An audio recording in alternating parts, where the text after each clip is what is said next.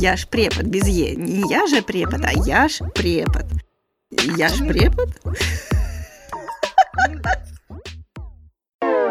Безделки по безделке.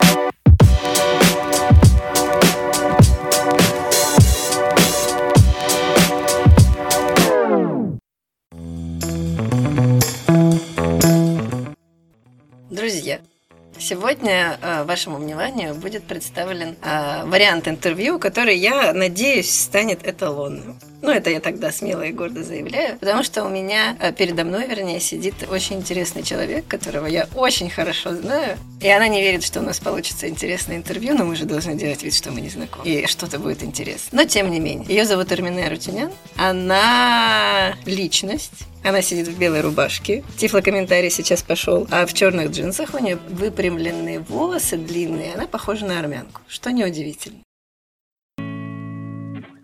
Эрмине Арутюнян. Эрмине Арутюнян.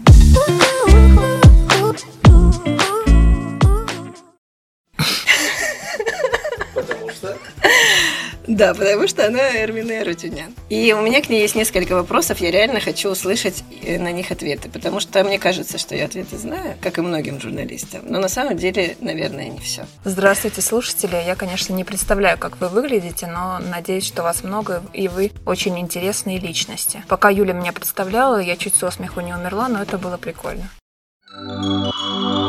Дальше больше.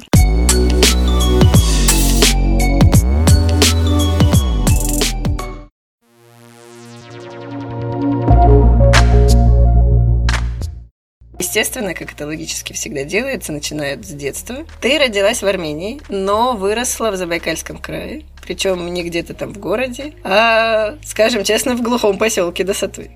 Каково было расти и учиться в деревенской Досатуйской школе? А если не считать один год обучения в Чите, когда я училась в школе в Северном, не понимая русского языка, я думаю, не будем это считать, Нет. потому что незнание русского языка у меня продолжилось до шестого класса а, до Сатуйской средней общеобразовательной школы. Если сравнить эту школу со, со школами, которые вокруг других деревень, то я бы сказала, что она была в целом-то эталонной, потому что оснащенность, ресурсы и, самое главное, преподавательский состав, мне очень повезло именно с ним, был там на высоте именно в те годы, когда я обучалась. Возможность перестать говорить э, с акцентом, возможность вообще понимать русский язык э, мне дала именно эта школа, а конкретнее мой учитель русского языка и литературы, моя прекрасная любимая до сих пор Александра Степановна Федурина. И я ей благодарна за то, что именно она привела же, кажется, правильное слово я, я употребляю, мне любовь э, к русскому языку, а еще больше к литературе. Я обожаю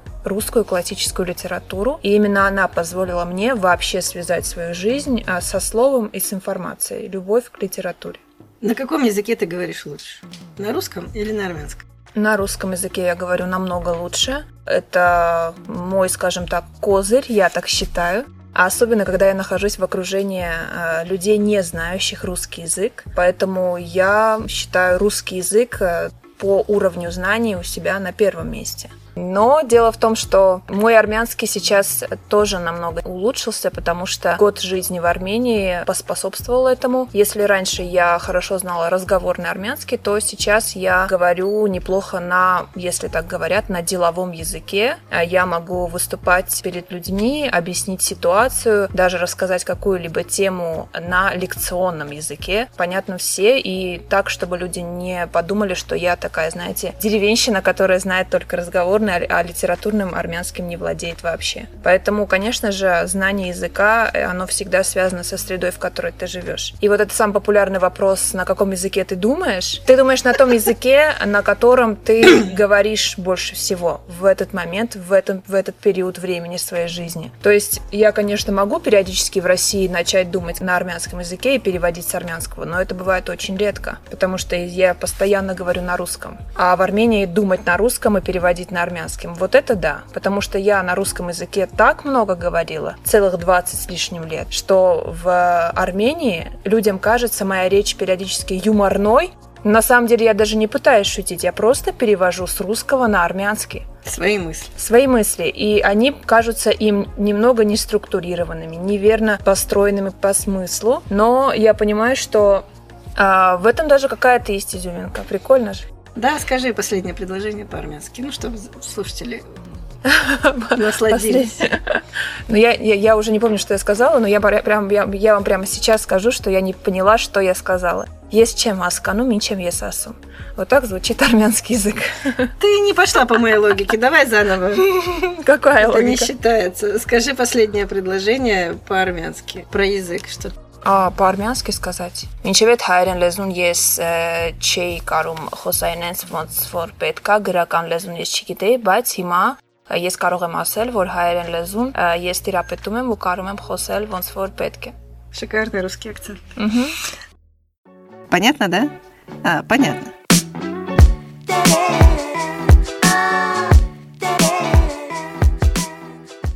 Хорошо. Ты отлично знала русский. И пошла почему-то не на филфак, а на журналистику. Но это я так э, делаю стереотипные выводы. Угу. Почему не на филфак и вообще никуда не будь, а на журналистику? Я никогда не думала, э, что хочу быть э, преподавателем русского языка. И сейчас я этого не хочу. Я всегда хотела иметь э, дело с тем, что может позволить тебе творить. А самая ближайшая возможность творить и творить словами это была журналистика. Поэтому я выбрала журналистику. Причем я выбрала ее не раздумывая. Я больше никуда не подавала документы. И вообще место на журналистике я выиграла в конкурсе. И поэтому для меня это было единственное правильное решение на тот момент. И меня очень поддержала и моя учительница, и родители. Потому что я подумала, что это та сфера, где я могу реализоваться и как человек, который хочет развивать свое умение говорить и писать, и как человек, который хочет творить. Где те времена, когда в конкурсе можно было выиграть бюджетное место в ВУЗ? Кстати, я участвовала в самом последнем конкурсе. Это была викторина по типу, как на Первом канале называется, «Умники и умницы». В Забайкальском крае когда-то был конкурс под названием «Проходной бал». Да, я помню такую викторину. Надо ее придумать заново, мне кажется. Ну, это так, реплика в сторону правительства. Боже мой, да мы политизированное интервью делаем. Вероятно. Смотри, я всегда говорю студентам, и сама так считаю, и постоянно это делаю сама, что пока ты учишься, работаешь, неважно, чем занимаешься, ты должен постоянно, во-первых, прокачивать свои навыки и приобретать новые дополнительные. Потому что в современном мире главное, конечно, знания, но без навыков знания никуда и никому не нужны. Вспомни, какие навыки ты получила за время обучения в университете кроме навыка сдавать зачеты и экзамены. А, кстати, навык сдавать зачеты и экзамены – это про навык уметь договариваться. Умение вести дипломатичные переговоры, Мгм. умение договариваться. Самое классное умение, за которое я очень благодарна вузу, если не считать профессиональные навыки писать и там фотографировать и что-то еще, это организовывать. Потому что организация мероприятия – это как организация жизни. На самом деле, если посмотреть на мероприятие как на маленькую жизнь, то от начала и до конца это нужно суметь структурировать. В организацию мероприятия входит много. Это планирование, это распределение, это правильный функционал, это координирование и куча-куча всего, что, по сути, ты должен уметь делать со своей жизнью. Поэтому организовывать – это огромное слово, включающее в себя вот столько маленьких составляющих. Это то, что я в первую очередь научилась делать в университете. Как так вышло, что твоя организованная мероприятиями, активизмом, а, общественностью, волонтерством жизнь журналиста не состоялась? Мгм. Но состоялась твоя прекрасная, мне кажется, успешная карьера пиар-специалиста Центра поддержки предпринимателей. Как тебя так метнуло вот из одной стороны в другую? Ну, мне кажется, я, я не просто метнулась, я шла к этому маленькими шагами. Я не сразу поняла, что я могу, возможно, лучше делать то, что связано, внимание, с организацией. Потому что пресс-служба, пиар и все, что связано с этой сферой, это про то, чтобы организовать процесс. Процесс как информационный, так и процесс внутри коллектива и вне коллектива. На первом месте не сколько стоит творчество, сколько организационные элементы. А в чем ты исполнитель? А про эти маленькие шаги не надо рассказывать. Вот на мой вопрос ответь, а потом перейди к шагам. Я же как-то выкручиваюсь. Я могу очень легко быть исполнителем любых задач.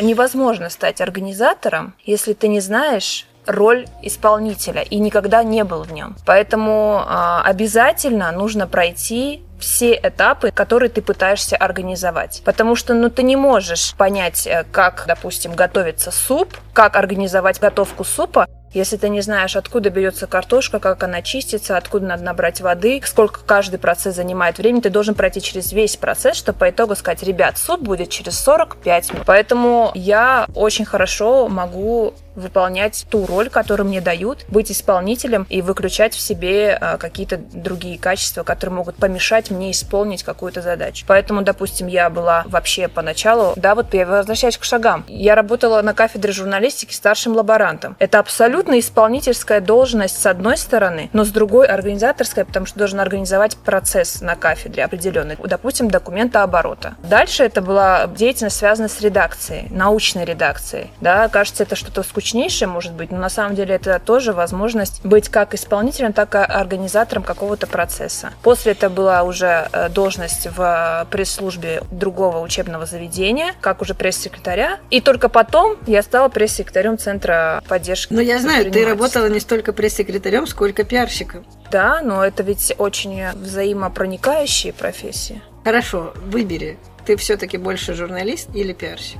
А на данный момент я, конечно же, пиарщик. А ты хочешь быть журналистом? Я могу быть журналистом без проблем, потому что это очень кайфово, когда ты знаешь ту часть для которой ты работаешь. То есть ты знаешь тот журналистский мир, ты понимаешь, что им надо, чтобы о твоем мероприятии, событии, личности написали, чтобы эти журналисты пришли, чтобы ты им дал ту информацию, которую они потом не будут в 3 часа ночи вызванивать и просить у тебя, потому что ты им предоставил все, начиная от всей базовой информации о мероприятии, заканчивая фотографиями, другими иными контактами, которые могут быть полезны. Поэтому, когда ты знаешь как бы два мира, это всегда очень сильно помогает.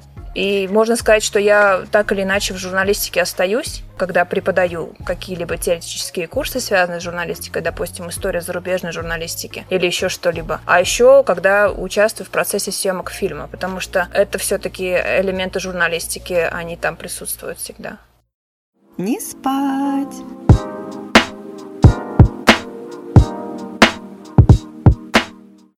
На журналиста ты училась. Я это знаю, я лично это делала. А училась ли ты на пиарщика и вообще чему ты еще дополнительно училась, чтобы сейчас вот занимать то место, которое ты занимаешь? А у меня нет образования отдельного связи с общественностью. Но когда я училась на журналиста, у нас, во-первых, было очень много дисциплин взаимопроникающих с пиаром. И как бы несложно понять, чем занимается пиарщик. А во-вторых, я работала в пресс-службе как ЗАБГУ, так и других университетов. И, и работа в пресс-службе, практическая сразу работа, она помогает тебе понять, в чем суть. А работа в корпоративных газетах помогает понять, в чем суть пиара в том числе. И в том числе я постоянно так или иначе проходила какие-то курсы, связанные э, пиаром, с эм. Вот, кстати, один из последних курсов, который я окончила как раз в Армении, э, курс по профессиональному эм и это тоже одна из составляющих деятельности пиарщика. Это, кстати, очень важно. Постоянно дополнять свою профессию, которую ты получил, извините, много лет назад, новыми знаниями, знаниями около твоей профессии. Что-то всегда должно быть новое, потому что в профессии, связанной с информацией, нельзя оставаться на 10 лет назад и никак не продвигаться, потому что информация меняется, извините, в каждый момент. Вот мы сейчас с вами говорим, а она меняется вокруг. Твоя магистратура по зарубежной О, филологии боже. как соотносится с тем, что ты только что говорил? А вопрос неправильный. У меня не магистратура по зарубежной филологии. Она по-другому звучит? Ну, уточни, пожалуйста. Вы плохо подготовились. Мне всегда хотелось преподавать. И поэтому я пошла на магистратуру. В магистратуру? Да, вот видите, вот здесь проявляется моя армянская сущность. Я никогда не любила теорию русского языка, я терпеть не могу. Я знаю русский язык на интуитивном уровне. А... Когда кто-то что-то говорит про русский язык. Как он назывался? Он назывался литературное образование. Литература народов зарубежных стран. Нет, Какая разница? Нет. В общем, я училась э, в магистратуре, э, кафедры литературы. Просто коротко ответь. Мне надо, чтобы у нас была тема магистратуры. Сейчас скажу. Я училась в магистратуре только потому, что я хотела иметь право преподавать. Потому что, когда я окончила бакалавриат журналистика, я не могла этого делать. И самое ближайшее по тематике магистратура была магистратура литературное образование, педагогическое образование, окончив которое у меня появилась возможность преподавать делая это на законных основаниях. И написать диссертацию про Сараяна. И написать диссертацию про Сараяна, потому что мне мой научный руководитель Татьяна Викторовна Воронченко, сама, посмотрев на мою внешность, как вы сказали, видите ли, я похожа на армянку, вот это да, сказала, а не хочешь ли ты написать диссертацию, связанную с представителем твоего же народа? Я сказала, да. Но вы же помните,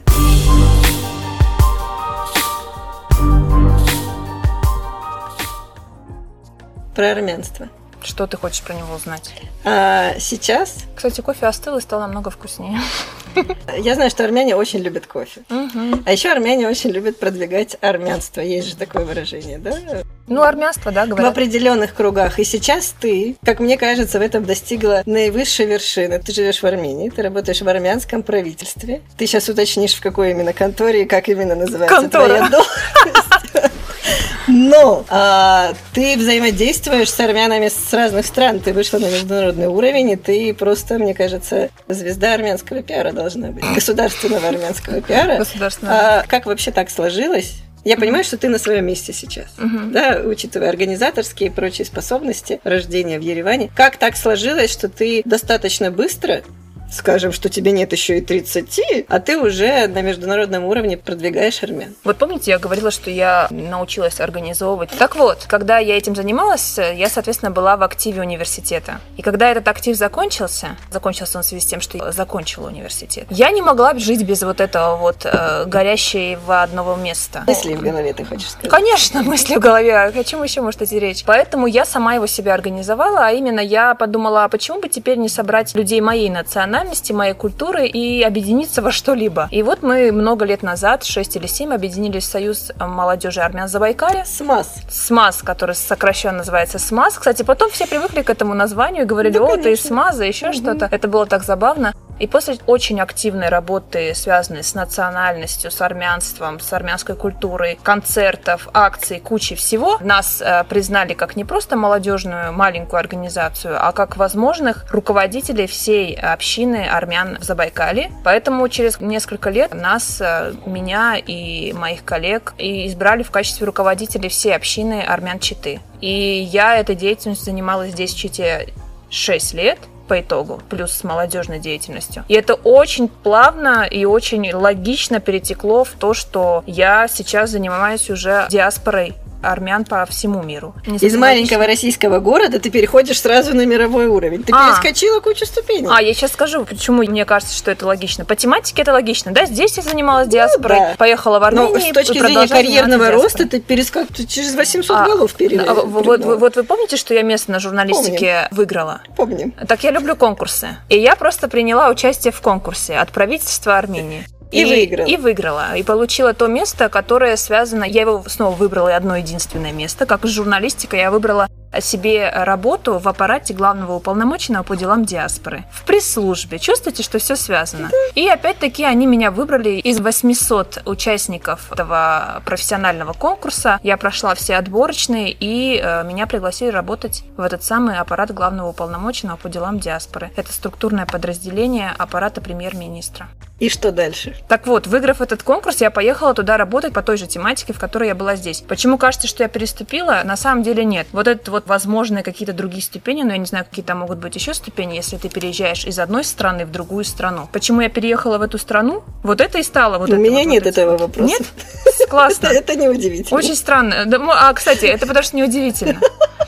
Человек с ником Эрмине Армения не мог не поехать в Армению и не попытать там счастье. Да, я поехала в Армению в девятнадцатом году. Я наконец-то поняла, что означает корни, что означает зов предков. Знаете, такой классный Зов фильм, да? крови. И зов крови. Земельку привезла с собой в кармане? Земельки не привезла. Вообще-то нельзя этого делать. Почему? Мне кажется, что нельзя. Частица родной земли на грудь. Ты что, все русские богатыри именно так и делают? Ребят, я Русские богатыри. русские богатыри, во-первых, а во-вторых, я решила, что а зачем вести землю с собой, если можно приехать на эту землю. И поэтому я, ощутив все, что связано с родиной, поняла, что мое место там. И когда приехала, убедилась в том, что это были правильные мысли. А чтобы уехать, мне нужна была очень весомая причина. Представляете, да? Одну страну, в которой ты прожил 20 с лишним лет, поменять на другую. Это как поменять планеты, я всегда об этом говорю. Это как планеты, а не страны. Поэтому, когда ты летишь на другую планету, тебе нужно знать, куда ты приземлишься. И это место приземления, оно должно быть очень твердым, понятным, ясным. В армянском правительстве? В армянском правительстве, подумала я, и приняла да. участие в этом конкурсе, и мне повезло. Почему повезло? Потому что я очень много занималась здесь тематикой диаспоры. Это все было логично. Да ты чё?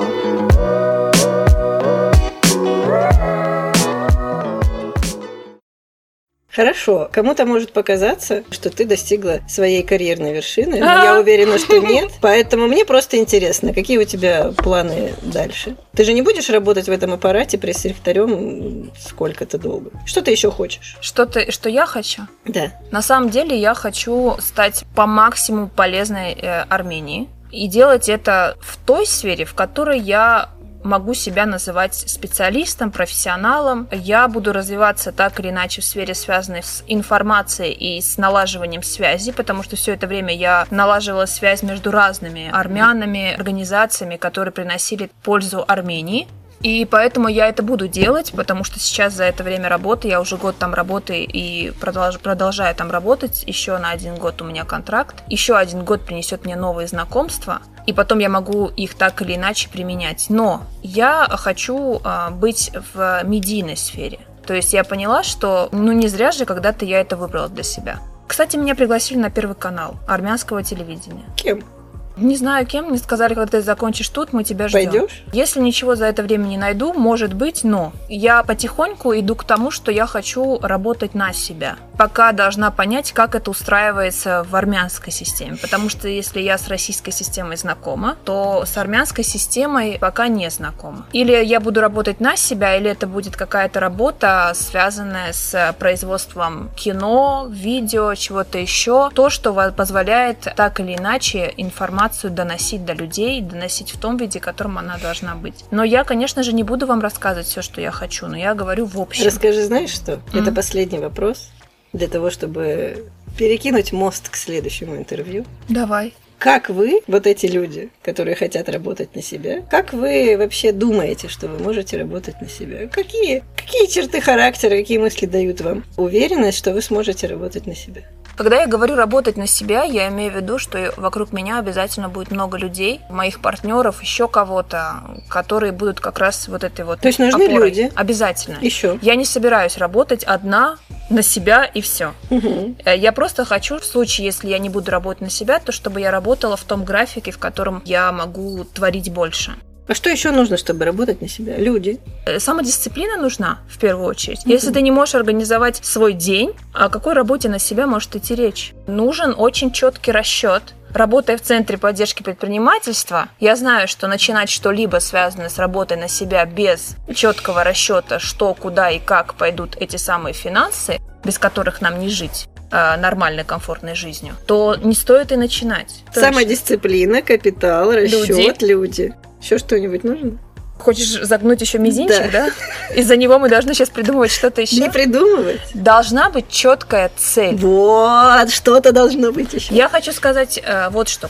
Цель. Я думаю, что это очень будет хорошая такая завершающая фраза про цель. Что бы вы ни начинали, готовить что-либо на завтрак, писать текст или планировать огромное событие, проект, у вас всегда должна быть цель. Зачем вы это делаете? Если вы не ответили на вопрос «Зачем я это сейчас делаю?» даю интервью Юлии, да, я или прихожу, или не прихожу на это интервью. Я же знаю, что это интервью, возможно, будет полезным потом, когда люди будут слушать и думать, а, вот так вот надо задавать вопросы, а, вот такая вот бывает история, да. Я понимаю, что это полезно, и я, идя сюда, понимаю, что цель оправдывает средства. А как только цель не оправдывается, то зачем за что-то браться? Поэтому в любой деятельности всегда, всегда с самого начала ответьте на вопрос, а зачем я это делаю?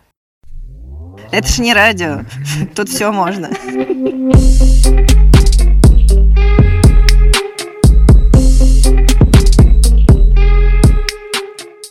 Отличное завершение. Ну, я же представила в голове, как структурированно это потом будет писаться. Классно же знать об этом. Я предлагаю на этом закончить. Сказать спасибо Эрмине Рутинян, режиссеру Руслану Матвеева и нашему прекрасному оператору Илье Ранину, которые ржали за кадром. Эталонное, но оно так и не стало эталонным интервью. А следующее интервью выйдет совсем скоро, и оно будет не менее интересно. thank you